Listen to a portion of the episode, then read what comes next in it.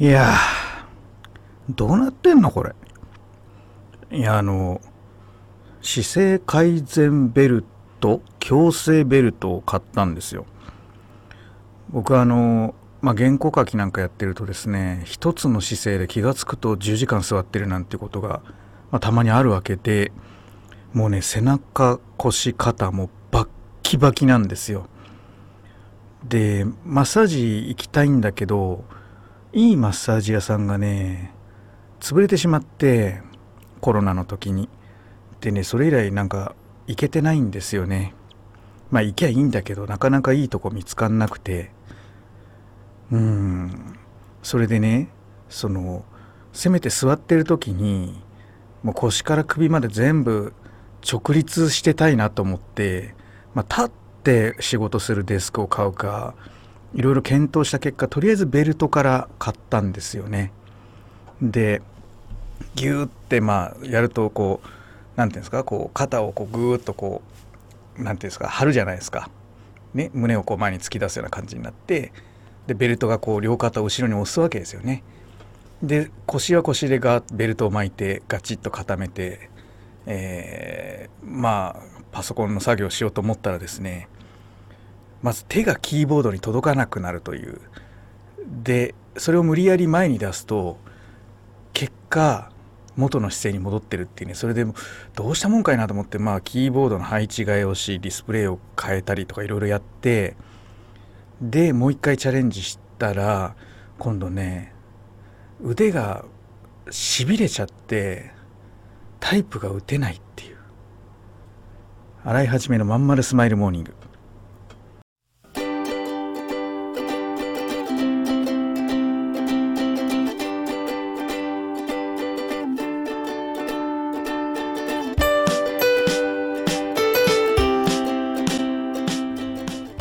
ざいます。洗いはじめです。洗いはじめのまんまるスマイルモーニング。2023年7月11日火曜日。皆さんいかがお過ごしでしょうか？この番組は毎週火曜日朝8時私洗いはじめがラジオを聴きいただいているあなたに1週間頑張るための笑顔やモチベーションをお届けするそんな番組でございます。はいそういうわけでね僕みたいなこうホワイトカラーのね仕事してるとまあこの腰痛肩こりってのはね本当にであの若い頃は別にな肩こりなんか全然なかったしね、まあ、腰痛は昔怪我したとこからずっとあるんだけど。であのすぐ近くにあのドラッグストアあってそこであのなんだその要は目肩腰にみたいなそういう関係のビタミン剤をまあ買ってくるわけですけど。あんもうすでに効かないっていうかね。もう通り越えちゃってる感じがします。うん、で目もこの間ほら怪我したばっかだからちょっと不安もあるしね。だからえっ、ー、とね目をまずいたわりながらあの目をマッサージするマシンも買ったのとあとそのえーと、てなんだっけそのパワーストーンで目を癒すみたいなそんなやつも買ったりして休憩時間はそれをつけ、まあ、休憩時間なんてほとんどないようなもんですけどそれをつけあと、うん、目薬か。目薬もなんかその眼科に行ってね強めのものをもらいうん、であとねあのいろいろ香リズムとかもやり、うん、もうねいろいろこう試して頑張ってます。お肌はねあのビタミン剤取ってるせいと香リズムやってるせいでお肌はツヤツヤなんですけどね。内部だねやっぱ特に骨格はねまあひどいわ。うん。左肩が特にねしびれますね。なんでだろう。洗い始めのまんまるスマイルモーニング。この番組は東京豊島区池袋 87.8MHz 池袋 FM のスタジオからお送りしております。本日もよろしくお付き合いください。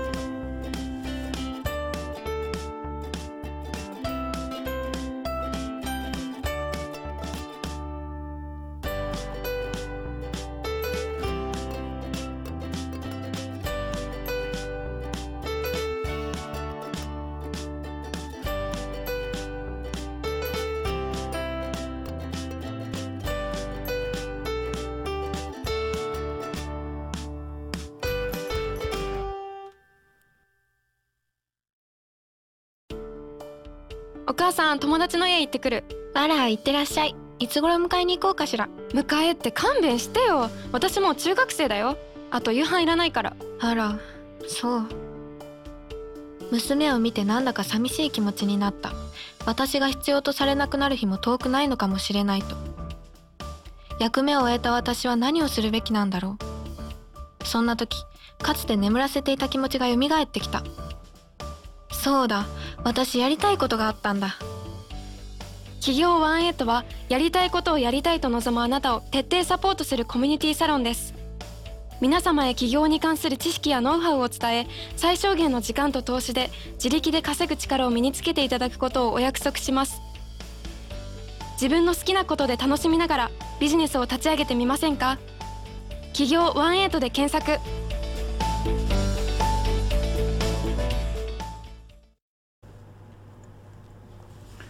はいそういうわけでね。あのキックボード電動キックボード皆さん乗ってます？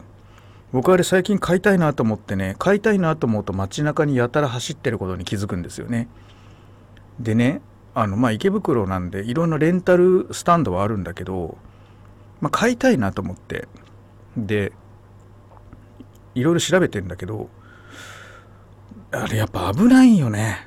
なんかすっごい危ないなって光景をねこのほんと1日2日なんだけど意識してるだけで何回も見るんですよ。ぶつかったり転んだりあとすっごいこう後ろからさっとこう出てきたりするのめっちゃ怖いんだねあれね。で前ついあのさっきあったのが自分の後ろから車道をパッと出てきてで横断歩道をファーッとそのまま渡ってで歩道に乗り上げて走ってってまた左折して車道に入るみたいなね。なんかどっちなのこの人みたいな。車なの？歩行者なの？みたいな動きをする。うん。非常にあれ危ないよね。まあ田舎道ならいいって思うんだけどでも田舎道って人がいないの前提で走ってるからあんなのが突然バッと出てきたら逆に危ないし都会は都会である人の中をこう横断歩道とかすり抜けていく人が結構いるからあれめっちゃ危なくないですか？で運転しててもバイクととかチャリってなんかこう慣れてるから動きが想像できるんだけどあの電動のキックボードっていうのはまだ動きが想像できないのよね。突然前にパッと入ってきたりするからほんと危ねえなと思ってでちょっとブーとかやってやるとあおり運転だとかやられるじゃない？今って。だからねちょっとどうしようかなってすごい悩んでます。買うべきか買わないべきかね。あれトラックとか運転してる人がそのうち引き殺して社会問題になるのは時間の問題だなと思って見ています。うん。でえー、と全然違う話に入るね。今日はね結構レターを皆さんからご協力いただけててねありがたいことにねトークテーマには困らなさそうです。えー、っとね順番にやっていこうかな。何からいこう？これだ。はい。ありがとうございます。レターいただきました。こんにちは。友人が会員さんで面白いから聞いてみたらと紹介されつられて聞いてます。いやいやあなたも会員になってくださいよ。質問させてください。起業したいと思う人はいい意味で変わってる人が多いですか？よろしくお願いします。えーとね変わってる人が多いですかというと変わってなければ起業家にはなれないですね。うん。要は新しいことをするというのはある意味でうん今までをまああるいい意味で否定することになるわけですよだから人に気使って何もしない人とか全てのことを恐れてる人というのは結局何もしないのが一番いいわけですからそれでも新しいことに挑戦しようとか新しい仕事をしてみようみたいなこういうふうに考える人っていうのはやっぱりいい意味で、えー、まあ物事をこう破壊していくわけですよね。うん、だから変わってんじゃないでしょうか。まあ私を筆頭にね、うん、やっぱ変わってると思います。でこれが、えー、否定されるべきものなのかというと全然そんなふうには思っていなくて、えー、全然何て言うのかな。否定するようなもんじゃないですよね。うん、あの日本社会ではこう変わってると袋叩きにされますけども、うん、それはまあねいいんじゃないの？何もしてない人たちが。そういう変わってる人を叩くわけだから、うん、僕たちやっぱ叩かれる側まあ辛いけどねそれでもまあやるしかないよねっていう開き直るその何かやれば叩かれることもあるということなんじゃないかなと思います。そもそもだってさ起業するってさ自分で責任取るってことだからね、うん、よく俺あの今になってよく思い出すんだけど会社の会社員の時代とかにさななんか俺が責任取るからいいからやれよなんてさあるじゃんそういう場面って。上司が言ったり同僚が言ったり。俺が責任取る。いやいや責任取れませんから。取れないですから。責任取るのは株主と経営者ですから。ね。まずは経営者が責任取りますよ。うん。でその後は株主です。金銭的損失を被りますからね。うん。結局サラリーマンどんだけ頑張ったって責任なんか取れ取りようがないんだよ。だってだって何も出資してないし、うん、別になんか給料下がったりちょっと配置転換食らうぐらいの話じゃないですか。だからこういった人生かけたまあ言ってみればリスクを積極的に取りに行こうとする人はまあ話戻るけどいい意味で変わってんじゃないでしょうかね。うん、ただ僕たちはその変わっていることについてまあ叩かれたりするけどもえー、まああるある意味誇りにまあ思っているわけだしまあでもこういう生き方いいなと自分で責任取る代わりに自由に生きてんだなっていうそこに憧れる人はたくさんいると思うからただみんな自由の部分だけ見て、ね、責任の部分を知らないっていうのはあるかもしれないけどね。そこはあちょっとね、えー、多分みんなが思ってるよりもっと厳しい世界なのかもしれないですけどまあ試してみる価値はあるんじゃないでしょうか。はい。そういうわけでレターまたお待ちしております。えー、こんな形でちょっと喋らせていただけるととっても助かるんでテーマくださいね。はい。じゃあコマーシャル。うん君の企画だけどさなんつうかさ熱意がないのよこうしときゃ満足してもらえるだろってのが透けてるんだわある意味一番ダメだよね申し訳ございません終電車の窓に映る親父になった自分を見た。このままでも大丈夫なはず。だけどこの先俺はただ年を重ねていく。そんな気がした。俺はその人生を振り返り何に涙を流すんだろうか。変えるなら今なのかもしれない。企業ワンエイトは起業したいと考えている会社員を徹底サポートするコミュニティサロンです。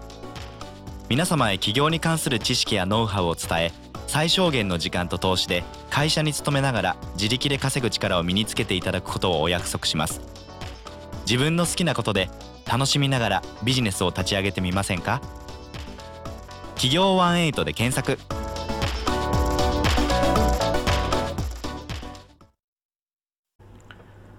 はいそういうわけでエンディングです。いやーもうほんとね助かっちゃうなトークテーマいただけるだけで、うん、どんどんこうやってね解説していきたいですね。うん。